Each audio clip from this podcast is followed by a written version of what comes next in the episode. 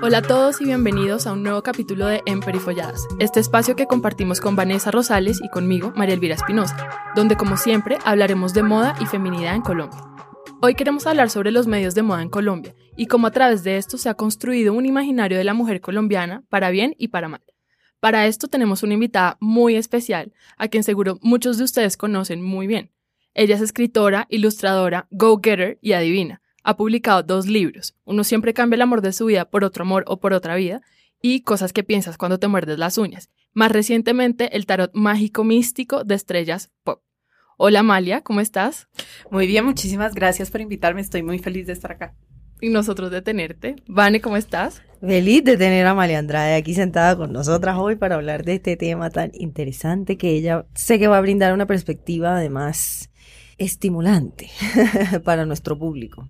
Pero bueno, antes como de entrar en materia con Amalia, quiero como reflexionar un poquito sobre cómo ha sido como ese tema del periodismo de moda a lo largo de la historia. Podemos irnos un poco al siglo XVIII en Francia, donde realmente sucede esa sexualización de la moda, porque es el momento en el que los hombres salen a la esfera pública, las mujeres quedan en el diván como seres ornamentales y la prensa empieza a incitar a las mujeres a consumir y a cambiarse varias veces al día.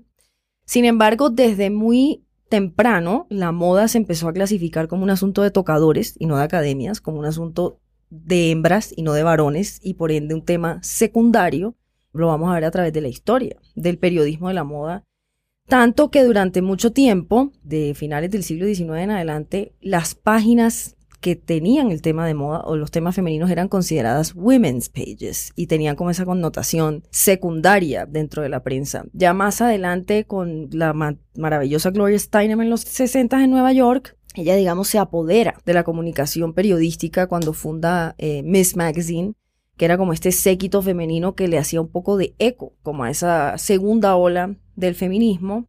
Pero sí necesitamos entender que el periodismo de moda implica varias cosas. Uno eh, siempre ha sido complejo porque se le ha criticado y se le ha señalado de ser un género que es como blando y fluffy, porque al final de cuentas es un género promocional que busca vender y por ende también siempre ha sido percibido secundario intelectualmente. Y lo otro es que siempre ha habido como una separación de lo que es, entre comillas, periodismo de verdad, periodismo para varones serio y el periodismo para mujeres y lo femenino, ¿no? En América Latina, muchas de nosotras nos hemos criado con la revista Vanidades. En Colombia, particularmente, una de las revistas más longevas es la revista Cromos, ya con más de un siglo de duración, que ha tenido además una reinvención significativa en los últimos tiempos que podemos hablar hoy. Pero, en últimas, en Colombia, las personas que nos movemos en, en, el mundo del periodismo, en el mundo de la escritura y en el mundo de la comunicación de la moda, nos encontramos con unas revistas que no necesariamente tienen unos contenidos que articulan las necesidades editoriales de nosotros. Son medios donde de pronto no hay contenido crítico, siempre ha brillado eso eh, acá. Y con Elvi, que les va a explicar un poco ese tema, cómo se ha representado como la feminidad colombiana a través de las revistas. Yo para eso quiero empezar por preguntarles a las dos, ¿cuáles fueron las primeras revistas que ustedes leyeron? No sé ustedes cómo se enfrentaron por primera vez al consumo de esas revistas y publicaciones. Pues yo crecí sin duda leyendo vanidades, ¿no? Total. en mi casa, mi tía, la mamá, eh, tenía una, la colección entera de vanidades que además, o sea, me lo prestaba, pero con un, como si me estuviera prestando su vida. es decir, yo no podía ensuciar, yo no podía hacer nada y también leía con Tellado. Y ya en los no, pues ya como cuando fui adolescente y como que me interesé muchísimo más, a mí me marcó mucho Nylon. Nylon fue mi revista, porque yo siento que era primero le hablaba a un público joven, o sea, Vogue me encantaba visualmente, me parecía increíble, pero era muy adulta y yo también quería ver en las portadas como a Misha Barton, que era la protagonista de The O.C., y como todas estas estrellas que eran como, como aspiracionales para mí, sí, como de, de mi generación, de mi edad. Entonces, Nylon sin duda me marcó muchísimo y me acuerdo que una vez fue a mi colegio una gente como que traía revistas de Estados Unidos como que costaba una suscripción esta vida y la otra y yo hice un combo con tres amigas y convencí a las mamás, o sea, entre mi mamá y las mamás de ellas a que nos la compraran. Entonces llegaba y la no la leíamos y no la prestábamos. sí. Yo me crié con mucha cercanía y muchos viajes a los Estados Unidos y desde muy temprano entré en contacto con Vogue porque mi mamá era amante de la moda, vanidades sin duda, pero Nylon para mí fue muy reveladora porque Nylon además fue revolucionaria en tanto tuvo a Corey Kennedy en la portada cuando Corey Kennedy era la musa de The Cobra Snake, que era un tipo en Los Ángeles que hacía fotos de fiestas salvajes, 2005 más o menos. Y era alucinante. Y esa estética era muy, muy, la, la estética de The Cobra Snake. Sí. O sea, mi Tumblr, mi blog, mi MySpace estaba todo lleno de eso. ¿no? Total. Y fue como un momento donde empezó, empezó a, darse esa apertura con lo digital. Cuando yo llegué a todos estos referentes fue cuando seguía escarbando y escarbando y escarbando y era algo como mucho más especializado a lo que uno iba llegando y era como pequeñas joyas. No sé, antes del internet, antes de nuestra época, uno creía que todo lo que uno descubría solo lo había descubierto uno. Entonces era como, ah, esta banda, ah, esta revista. A mí me pasó eso con Nylon hasta que la llevé al colegio y fue como todo el mundo feliz y dichoso. Antes leíamos también Seventeen. Seventeen. Sí, yo también leía mucho Seventeen. Y yo no sé si ustedes se acuerdan de la revista Luna. Claro. Claro. Yo me suscribí, me regó un radio a mi casa. Y, y también tú, o sea, Trágame Tierra. Sí, sí, sí. Que en estos días, de hecho, me hicieron una, una, entrevista para Revista Tú y lo primero que les pregunté es cómo todavía existe Trágame Tierra y me dijeron sí. yo como, wow. Pues a mí, por ejemplo, niña, muy chiquita, Shock. Para mí fue muy importante. Para mí también fue muy importante Shock y donde yo comencé a escribir fue en Shock, de hecho. Muy, muy, importante. Yo enloquecí cuando leí Vanity Fair. Yo también. Porque Vanity Fair fue como que, ah, ¿cómo así? O sea, la moda está al lado de la literatura y del periodismo serio. Y mi sueño siempre fue como si, no sé, si algún día escribo en una, quiero que, sea, Vanity, Fair. O cuando descubrí, por ejemplo, ustedes, que, que, que pesar que haya cerrado. Interview. Total. Cuando, ¿ustedes saben cómo nació? Andy, Andy Warhol. Por un pero es un negocio entre Andy Warhol y Truman Capote. Ajá. Sí, claro. Entonces hacen un negocio. Truman le dice, bueno, yo quiero, yo quiero mi cuadro. Y él le dice como, listo, yo te quiero hacer una entrevista. Y nace Interview Magazine de Andy Warhol con Truman Capote. Qué dolor. Me da mucho dolor que esa revista se... Y por ejemplo, cuando uno mira la historia de la Vogue americana, se recuerda mucho a Diana Vreeland, que fue esta editora fantástica, ensoñadora, pero que vivía, digamos, sumergida en esta burbuja de indulgencia y la concupiscencia máxima de la moda. Que mi sección favorita es Why Won't You, que son puras frases, no sé si las has leído alguna vez, Amalia, que son frases como ¿por qué no le lavas a tu hijo el pelo con champaña para que siempre sea rubio y le brille con el sol? ¿Por qué no le pintas el cuarto a tu bebé con un mapa mundi para que sea un hombre internacional cuando crezca? Como unas cosas que para ella no eran irónicas, pero si uno las lee con ironía, pues es un humor extraordinario. O sea, Diana Vreeland fue la primera persona que puso a Barbara Streisand en una portada y de perfil, porque además no era como, no, no vamos a esconder tu nariz, no vamos a esconder esto eres y este es el sueño que le vamos a vender a todos. Pero retomando un poco el tema, Elvi, que nos trae aquí también es cómo nos dicen las revistas desde pequeñas cómo debemos ser. Pero además que aprendemos, la, el 80% o el 90% de las referencias que hemos dado son de afuera, no son revistas de acá. Creo que muy poco será la influencia que ha tenido una revista como Fuxia, como Cromos, sobre todo en nuestra generación, en nuestras mamás sí, nuestras tías, nuestras abuelas, todos, pero nuestras referentes siempre han sido como de la mujer blanca, rubia, americana, a la que no nos parecemos ninguna. Y así es como empezamos a entender la vida y como lo que se nos se está esperando de nosotras un poco. Pues yo soy una persona traumatizada por las restas de moda. Las amo, pero las odio. En Cosmo me están diciendo que tengo que tener un power suit y yo tengo 12 años y no importa porque igual es como listo, este es mi modelo de vida y tengo que ser una mujer así, así, así, Samantha Jones básicamente. Pero entonces en Vogue me están diciendo que tengo que comprar esta ropa súper cara y ser así de flaca y ponerme Botox y tener esta, estas medidas y estas expectativas de las cosas. Y luego vengo a ver unos referentes colombianos y es lo mismo, porque además las portadas son todas estas viejas rubias y pues sobre todo antes, ya ahora estamos como entrando en una apertura. A mí me gustó mucho lo que tú hiciste en, en Fucsia, cuando pusiste a, Maluma en la portada. Y Gracias por eso. Gracias. Gracias. Fue fuertemente criticado, pero yo me, me paro cada segundo de mi vida en, en esa decisión. ¿Por qué fue fuertemente criticado a mí? Porque aparente, a nivel comercial, creo que la revista no fue una de las más vendidas y como en Colombia como después podremos hablar, eso también se mide en Estados Unidos también. O sea, por un lado es, seguro que hay mucha gente que, que mucho tiempo ha querido poner otro tipo de cosas en las portadas, pero las portadas son lo que vende el producto, entonces mucha gente, la gente comercial, los creativos estamos como a la merced de sus decisiones y es una pelea muy dura que hay que dar y que, que yo como editora tuve que dar y mucha gente creo que ha tenido que dar, o sea si ponemos a tal persona esta revista no se va a vender. Que son las decisiones que creo que han tenido que marcar la historia completamente. O sea, cuando Diana puso a Barbara Streisand ahí de perfil, se, tuvo que pelear con la gente comercial muy duro. Sí, seguramente. Y las revistas no, no hablan, no dicen, no dicen cuánto vendimos tal o tal número. Pero, por ejemplo, en, en, esa portada para mí era muy interesante, no solamente en una revista que en sus 15, 17 años nunca había tenido un nombre, para mí lo más importante precisamente era discutir de género.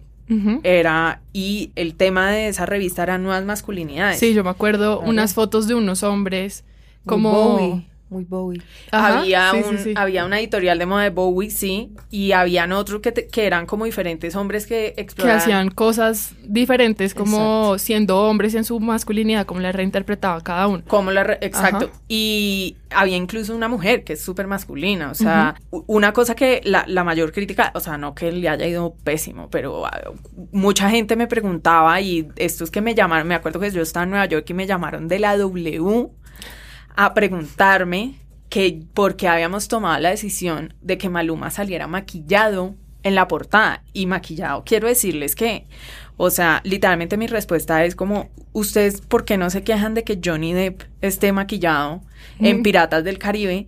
Pero sí les parece importante llamarme a preguntarme porque con menos maquillaje que eso, o sea, el maquillaje también es masculino, ¿saben? O sea, no le puse, no lo feminicé. No, para nada. O sea, simplemente le puse maquillaje debajo del ojo nadie está poniendo a un hombre de portada en una revista de moda o pues de las revistas de moda estereotípicas estándar. Entonces lo ponemos acá. No, no, no. Ya se hizo este intento, entonces otra vez echemos para atrás y volvamos como a la revista vieja. Total. Y no solamente echemos hacia atrás, es porque no es tomemos un paso atrás, aprendamos de pronto de, de, lo que pasó. Para volverlo a hacer mejor. Para, hagamos, para hacerlo mejor, sino es vámonos a 50 años atrás. El miedo a innovar en Colombia es... Pasmoso. Pasmoso y siento que nosotros somos una sociedad que es que vamos a terminar hablando de moda, elecciones, todo. Pero vivimos en el status quo, en el status quo católico colonialista. Colonialista, porque tenemos un pensamiento colonialista absoluto y todo lo que es local lo minimizamos. Yo no conozco un diseñador de modas, yo no conozco un cantante, yo no conozco un escritor y perdón por, por hacer esta afirmación tan general, apela personalmente y emocionalmente y profesionalmente al lugar en el que estoy hoy en mi vida, que no, no haya tenido que triunfar afuera para tener reconocimiento eso aquí iba a decir, aquí mencionamos a Joana Ortiz lo mismo, era como, bueno, cualquier diseñadora así como entre sus señoras que les hacía los vestidos, la cogió Lauren Santo Domingo, Nueva York, lo logró y ahora es como, obviamente, Joan Ortiz, nuestra nueva imagen colombiana. y lo mismo pasó con Silvia, y lo mismo pasó con García Márquez, y lo mismo pasó con Shakira, y lo mismo pasó con... J Balvin está pasando. Exacto, lo mismo pasó con J Balvin y pasará con Maluma porque Maluma es el próximo mm, J Balvin y Shakira juntos. Sí. Y pasará conmigo. ya está pasando. y no, pero es muy es muy duro, es muy triste y en ese sentido siento yo que creativamente ser una persona creativa en este país no me parece fácil. Es muy doloroso, uno se encuentra con muchos tropiezos, incluso en el periodismo, sobre todo en el periodismo, de todo, pero de moda, aún peor. Y precisamente por eso, porque es que yo siento que hay como un pánico absoluto al cambio y a hacer las, hacer las cosas de una manera diferente. Entonces, cuando uno llega a los medios con ganas de innovar, hay, una, hay un músculo muy, muy grande que te tira para abajo, ¿no?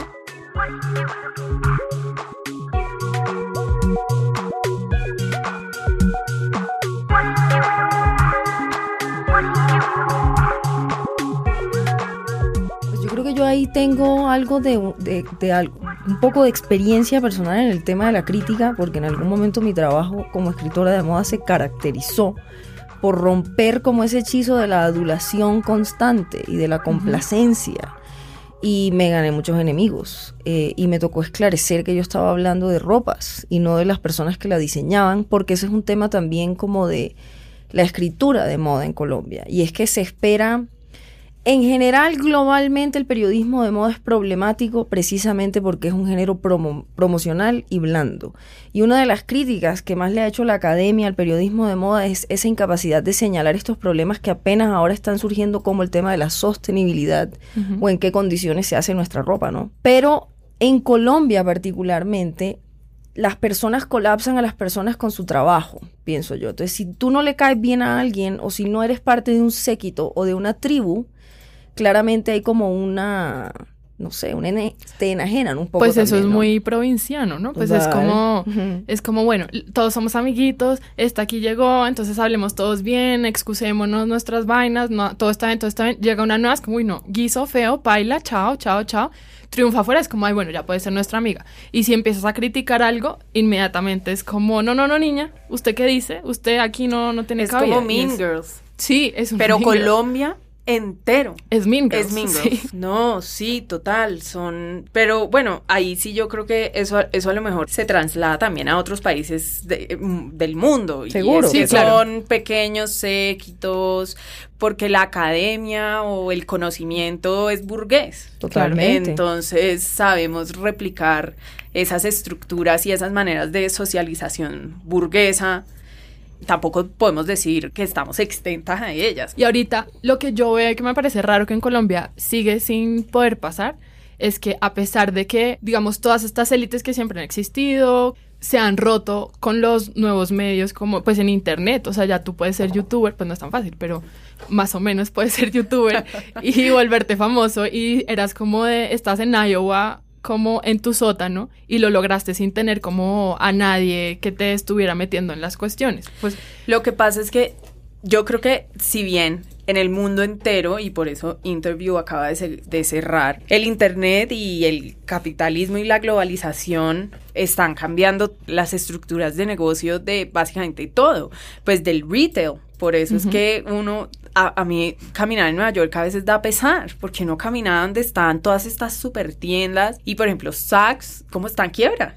Sí. Está en quiebra y la moda está en quiebra y las revistas están en quiebra porque Internet está cambiando absolutamente todo. Entonces lo que tú dices es cierto. Y algo que a mí me parece muy triste es que si bien el mundo entero todavía está intentando adaptarse, se han cerrado periódicos a nivel mundial, los periódicos más grandes de Estados Unidos, se está reinventando. Acá en Colombia sí que no han entendido. Es que eso es a lo que yo voy. Aquí es súper raro porque, digamos, Fuxia, la página de Internet, ¿por qué no funciona? como una revista virtual, porque todavía tiene una plantilla del 2006 todavía sigue como muy flojo, me parece a mí. InFashion nunca tuvo página web, sino hasta ahorita, y no es claro. Es que son las inversiones de capitales que tienen que, porque además no son las editoras, o sea, la editora web de, de Fuxia es maravillosa, pero no es la parte creativa, es que no se han dado cuenta que es precisamente un modelo de negocio lo que hay que replantear y que cuando se replantea el modelo de negocio, pues hay que invertir las cosas en otro lugar y hay que generar otro tipo de temas. Yo siento también que como las nuevas generaciones han sido socializadas dentro del esquema de las redes digitales, eso ha hecho que obviamente los gustos estéticos sean mucho más informados y más sofisticados. Es decir, las generaciones actuales están más informadas visualmente.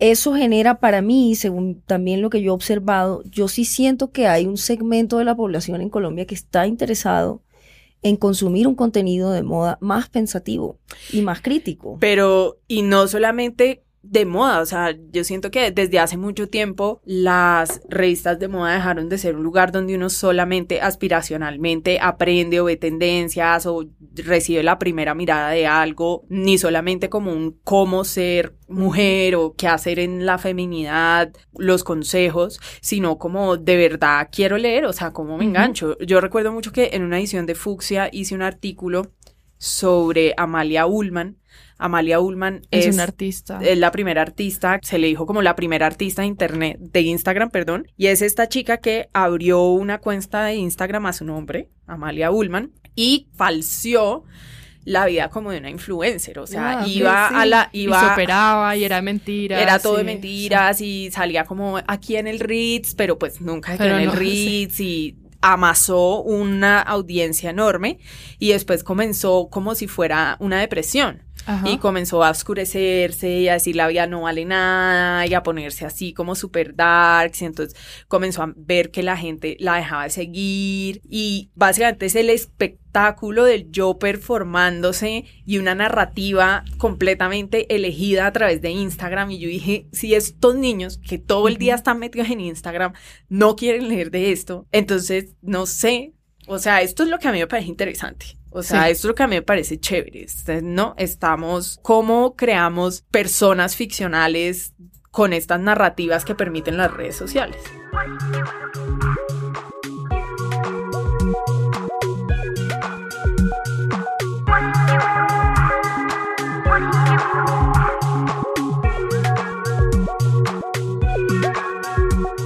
Y ahí entra un poco como el arte, que digamos, una revista puede empezar a subvertir como estándares y esquemas y lenguajes a través de eso, pues como a través de, bueno, falsemos esto, experimentemos con esto, jalemos por acá. A mí me parece brillante. Fue W la que hizo esas múltiples portadas que era gente tomándose, que la, la portada era selfie.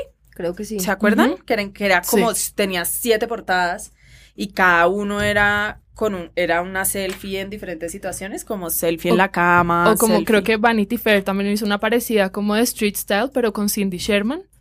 Y era, hizo un editorial y le dieron toda la ropa a ella, ella se tomó las fotos que pues igual son falseando el, el fondo y no sé qué, y ella haciéndose como este personaje de la mujer que está posando afuera de cualquier Fashion Week, de cualquier desfile. Y esas son cosas que me parece que ya todo está hecho. Y hay que es como seguir empezando a, a tumbar barreras, pero como Que reinterpretándolas creativamente. Total, que hay una palabra que es fundamental, que es contenido.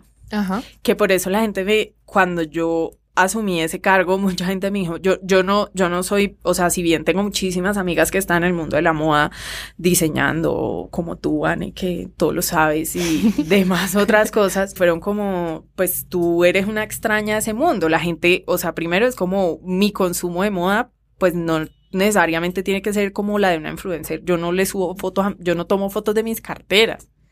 Pero eso no significa que yo esté por fuera de ahí. Nadie está por fuera de ahí. Total. Lo aprendimos gracias a The Devil Wears Prada. Sí. Nadie está por fuera de la moda, pero era como cuando yo asumí ese reto, es como yo creo que lo que las revistas necesitan es un nuevo contenido, ¿no? Pero yo quisiera hacerles una pregunta como con base a estas reflexiones. ¿Por qué, como para aterrizar un poco el tema, por qué creen que existe como este desfase, esta inhabilidad, esta reticencia en el mundo editorial colombiano de actualizarse dentro de los contenidos? Además, teniendo en cuenta un tema que hemos mencionado como muy superficialmente y es cómo lo digital ha tenido un impacto que ha, generado como esta contienda también entre la blogosfera y el mundo tradicional editorial periodístico, ¿no? Pero ¿por qué en Colombia esta, al final, como, por qué esta incapacidad o esta reticencia de generar contenidos que se adapten más a las audiencias de hoy? Eso es una gran pregunta también para los oyentes. O sea, Exacto. yo quiero que por favor respondan y nos digan qué piensan. Yo diría que dos cosas. Primero, incapacidad para mirarnos a nosotros mismos como colombianos, reconocernos y darnos nuestro lugar y crear desde, desde ahí, es decir, la constante mirada hacia afuera. Y por otro lado, yo siento que los medios siguen estando a manos de los grandes capataces, sí, porque manejan los claro. medios como una finca, Sí. de los grandes oligarcas y las grandes familias colombianas y no han entendido cómo funciona el negocio, que sin duda no funciona como una finca.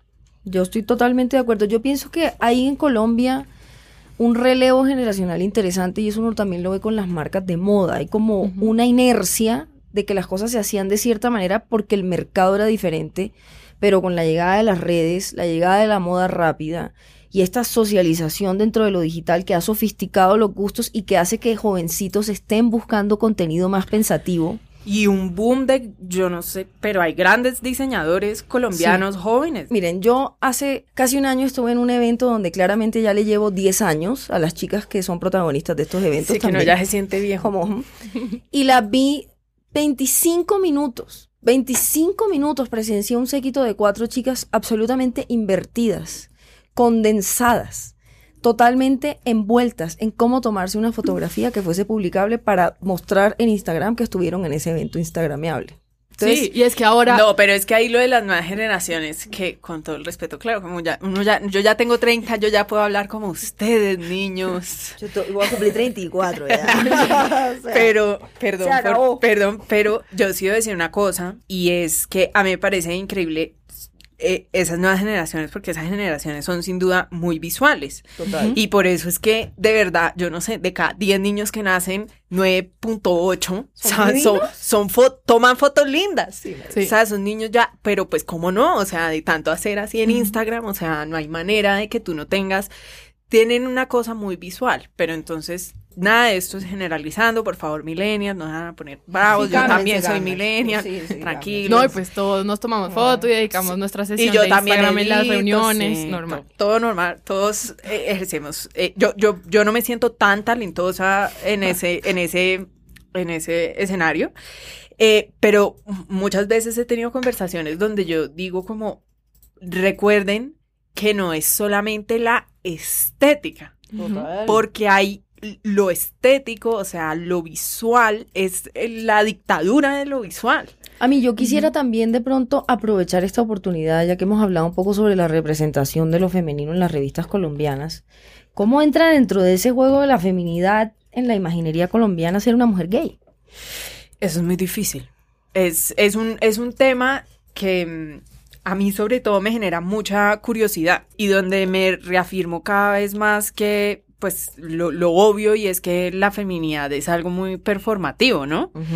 Es muy difícil crecer, sobre todo para mí, porque una cosa, claro, o sea, pueden haber mujeres gays muy femeninas, en lo que femenino significa para la mayoría de personas. No, Exacto. no voy a, aquí a cuestionar cada una de, de esas palabras. Pueden haber mujeres gays muy femeninas, yo no lo soy y crecí sufriendo mucho porque me, porque me sentí completamente alienada, no había nadie diseñando ropa para mí, o sea, para como yo quería, y no entendía muy bien, es, sí, es queer, es ser el bicho raro completamente, tú no entiendes, yo no, yo no entiendo las prácticas femeninas, o sea, cuando yo voy de compras con mis amigas y les di, y hago esta pregunta muy en serio y me la formulo mucho, es como, qué loco, cómo opera la feminidad en el sentido en que yo no sé si uno aprende, si ustedes aprenden a ser mujer. O sea, yo, por ejemplo, entro, qué sé yo, a Sara en la sección de mujeres. La ropa no tiene sentido para, Para mí. ti. Es decir, lo que quiero decir no es ni siquiera que no me guste,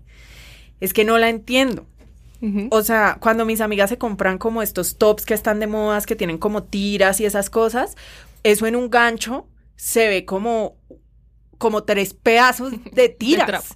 sí. ¿Qué pasa en sus cerebros que son capaces de transformar esas tres tiras y después se lo ponen y son unas hembras?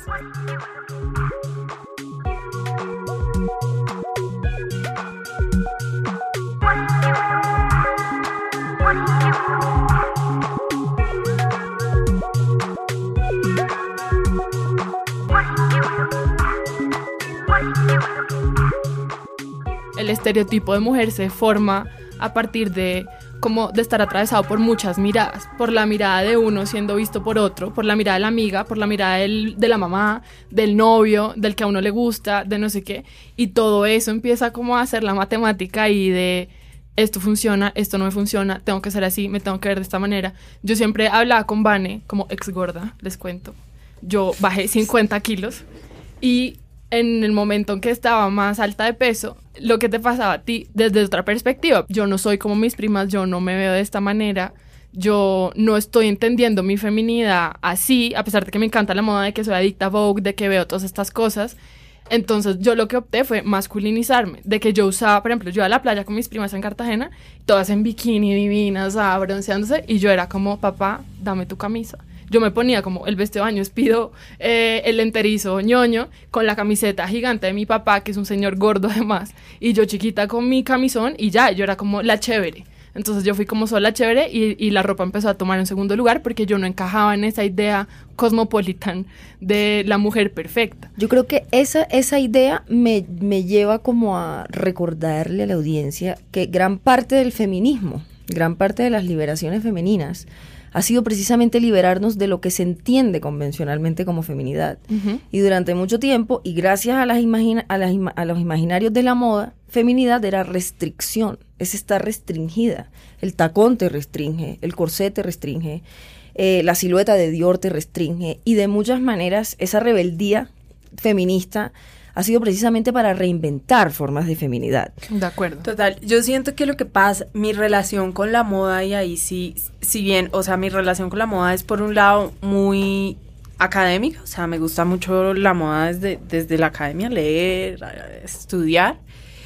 Y ya como en, en cuanto a la construcción del yo, yo siento que, y creo que en esto estamos juntas, y es que cuando uno crece en ciudades pequeñas, total es muy fácil, o sea, está el deber ser. Y el deber ser es muy, muy fuerte, violento incluso. Eso hizo, e, esa violencia del deber ser, sin duda me puso por fuera de, es decir, yo no quiero hacer parte de esto. Entonces, para mí la moda siempre ha sido muy, sí, una manera de escribirme a mí misma y, y una herramienta como de construcción del yo, pero para mí sí, yo no entiendo mucho las tendencias, en el sentido en que para mí es muy evidente que a mí no me interesa estar con la tendencia y siento que el estilo, si a mí me preguntan qué es estilo, es como lo tienes que descubrir tú y solo tú y es lo que a ti se te ve bien y lo que te hace sentir cómoda. Para mí, y pues, o sea, yo no me voy a poner un vestido de Joana Ortiz, pero no me siento cómoda ahí. Y no solo eso, o sea, la moda tiene grandes cosas que tiene que ver con la psicología, que claro, como yo en verdad soy es una psicóloga frustrada, creo, como pueden dar cuenta mis libros, a mí me parece, por ejemplo, brillante que la gente no tiene ni idea que la razón por la cual Steve Jobs se ponía siempre un cuello, tortuga, no solamente es porque estoy de acuerdo en que, igual que Karl Lagerfeld, o sea, entre más te vistas igual, más icónico eres. O sea, es genial, es brillante. Y segundo es, el mal le tiene fobia a los, a los botones.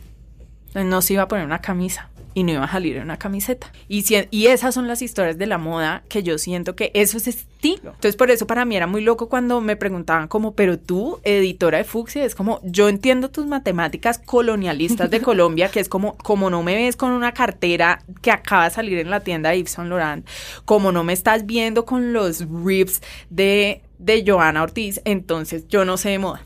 Sí, no tengo yo entonces. Que eso hablábamos ahorita con, con Vane antes de venir que yo decía, de pronto la gente no cree que Amalia es como un icono de la moda, pero para mí es clarísimo su estilo, es clarísimo lo que ella hace, todas las joyas que usas, lo que siempre estás mostrando, toda tu estética, porque además, pues no sé, o sea, si me preguntan cómo se viste Amalia, me viene una vez a la mente como colores muy fuertes, amarillo, te identifico amarillo, rojo, negro, blanco, gris. Sí, gracias. Y como... Trufé, chao. Lo logré minimalista, utilitaria, cool, sí, a la moda y con toques mágico-místicos. Pero de pronto para cerrar un poco, como retomando el tema de los medios en Colombia, que claramente hemos establecido aquí que pues hay como una mentalidad todavía muy provinciana, hay como mucho temor a la innovación. Sin duda alguna también no podemos olvidar que la moda como espejo en un país como el nuestro, entendiendo nuestro contexto, inevitablemente refleja nuestros fragmentos sociales y económicos, ¿no? Eso es algo de lo que no podemos escapar, pero terminemos como reflexionando un poco sobre los temas de los medios en Colombia. Es decir, a mí me, parte mucho el corazón que siendo un momento tan singular, donde la moda nunca había estado tan de moda en un país como el nuestro, no hayamos tenido em, la fortuna de tener como un medio que esté a la altura de esas circunstancias, ¿no? Claro. Es una gran reflexión, estoy completamente de acuerdo. Pero bueno, ha sido un placer gigantesco tener a Amalia Andrade aquí hoy. Hablamos de todo un poco y nada, los invitamos a que nos sigan escuchando en este maravilloso espacio que es Emperifolladas. Por favor, no olviden utilizar el hashtag Emperifolladas y compártanos sus emperifolles, por favor. Y cuando duden, emperifollen. Amén.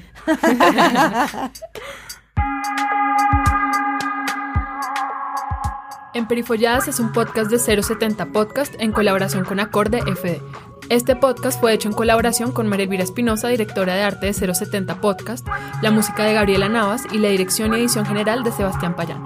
Para comentarios, sugerencias o preguntas sobre temas que quieran que tratemos, síganos en nuestras redes sociales en Twitter, arroba 070 o arroba Vanessa Rosales guion abajo o en Instagram en arroba 070, arroba Vanessa Rosales guion abajo o arroba María e. E. Marinovich.